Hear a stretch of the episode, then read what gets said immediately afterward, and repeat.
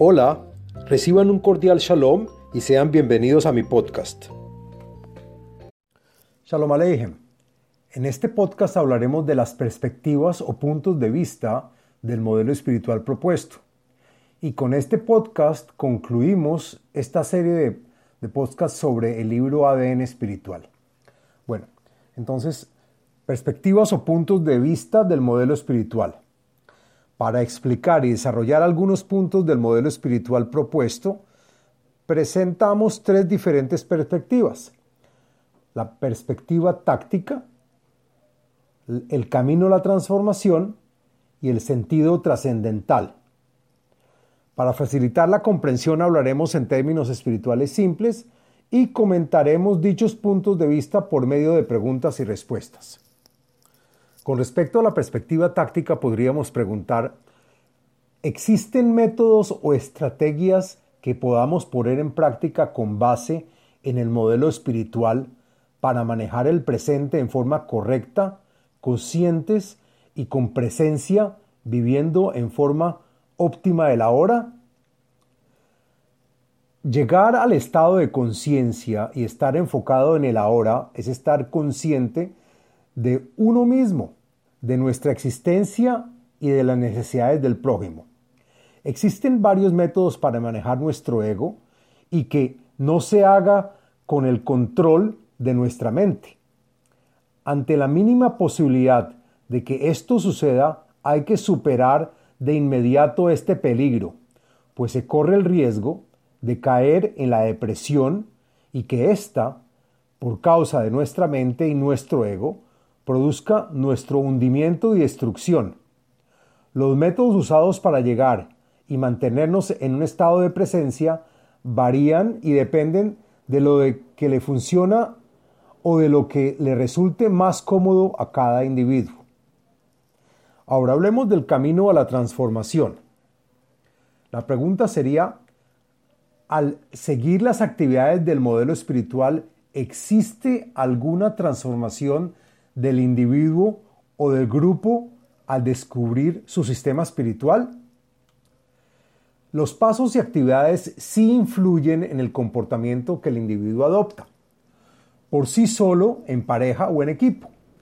Cada uno de nosotros posee una propia visión del mundo que habita. Lo percibimos cada vez de manera distinta y a medida que cambian nuestros atributos y características de percepción espiritual, reconocemos que la transformación personal es necesaria y que no es el mundo el que requiere cambio. La fuerza espiritual que se recibe al lograr la unidad del equipo de personas en un proyecto espiritual nos da el recurso y el alcance de aportar la corrección al mundo. No hay, no hay fuerza mayor ni más potente que la fuerza de la unidad espiritual. Otra pregunta sería, ¿cómo saber que nuestra espiritualidad está activa, progresando y llegando a niveles de influencia cada vez más intensos? Crecer espiritualmente es incrementar nuestra sensibilidad y la interna identificación de nuestros deseos. El sistema espiritual se mide por su calidad e intensidad, no por su cantidad. Es decir, al progresar hacia un nivel de espiritualidad más intenso, todas las experiencias son más agudas y refinadas. No nos volvemos más fuertes e insensibles, al contrario, disfrutamos de una observación más penetrante, de un mayor detalle en el escrutinio y de más sensibilidad a las cosas. Asimismo, cuando anteriormente no sentíamos nada, ahora comenzamos a percibir nuevas cualidades y sucesos que no esperábamos y que se nos pasaban de largo sin enfocarnos en ellos, sin detallarlos, ni entenderlos, ni obteniendo provecho alguno. Llegamos a la sensación del oh o del ajá, a la emoción de sentir estupefacción ante un suceso. La idea es que mediante el avance del conocimiento del sistema espiritual seamos capaces de profundizar dentro de nosotros mismos en forma continuada para reconocer y simplificar cada vez más nuestras cualidades interiores y analizar más detalladamente el mundo que nos rodea. El clic de cada persona que progresa en la espiritualidad se expande y comienza a revelar nuevas cosas y sensibilidades del mundo que nos rodea. Parte del clic de la persona se va entrelazando con los kelim de los integrantes del equipo espiritual o con tu pareja, para así incluir cada vez más a más personas. Así sea que éstas no pertenezcan todavía al grupo, hasta cubrir toda nuestra realidad. De esta forma, logramos influenciarnos mutuamente de cada persona y de cada uno de sus mundos, hasta crear un sistema de mundos externos interconectados dentro de una red interna de almas que se pueden comportar como una sola, más grande y poderosa. Otra pregunta sería, ¿acaso los rezos y la meditación nos ayudan en nuestro avance espiritual? Rezar significa revelar al Creador dentro de nosotros, el atributo de entrega e influencia infinita que llevamos dentro. La Kabbalah explica que la oración es una petición para ser corregidos, pues solos no podemos hacerlo. Al rezar estamos reclamando la luz que nos corrija todo lo necesario para poder recibir lo deseado. El nivel de avance espiritual de la persona influye en la efectividad de la plegaria.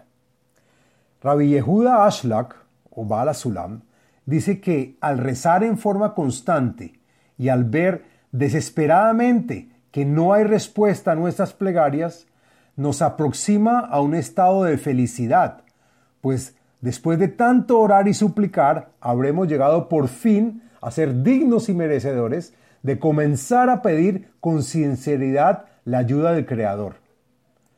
Cabe agregar que las plegarias egoístas no traen la luz espiritual, tan solo tienen un cierto efecto psicológico en la persona que reza.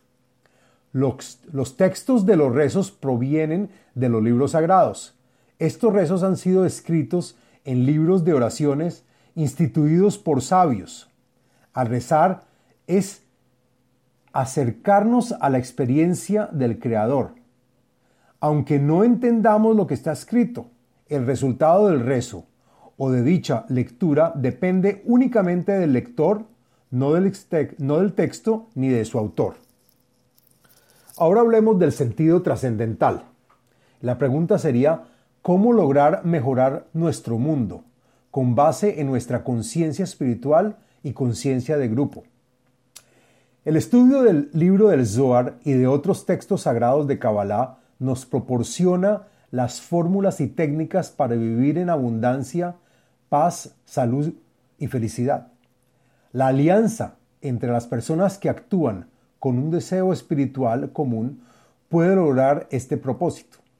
Esta alianza no es para conectar los cuerpos, pensamientos y palabras, sino para el conocimiento del sistema espiritual de la gente que, a su vez, nos encaminará hacia una sociedad humana verdadera construida por y para un bien común, el proyecto espiritual, que es más grande que todos sus integrantes y está por encima de nosotros.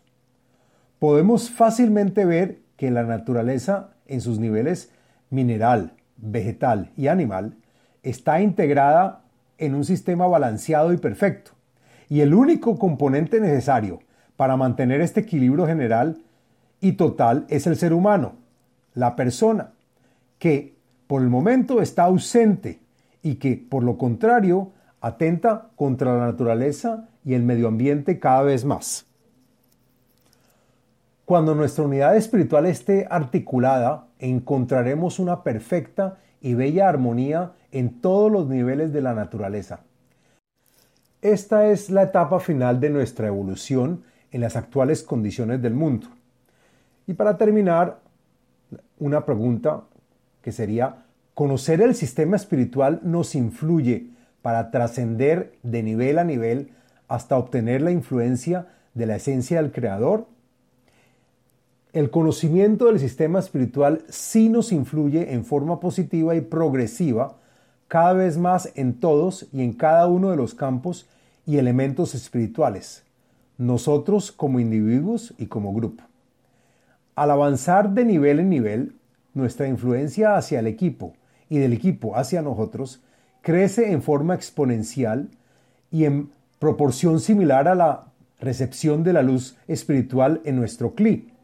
El Creador, raíz de nuestra alma y cuya esencia es parte intrínseca de nuestro ADN espiritual, se evidencia cada vez más clara e intensamente en todas nuestras relaciones y conexiones con nuestra pareja, familia y sociedad.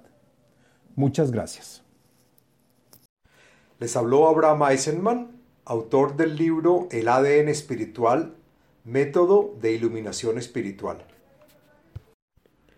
Sitio web abrahameisenman.com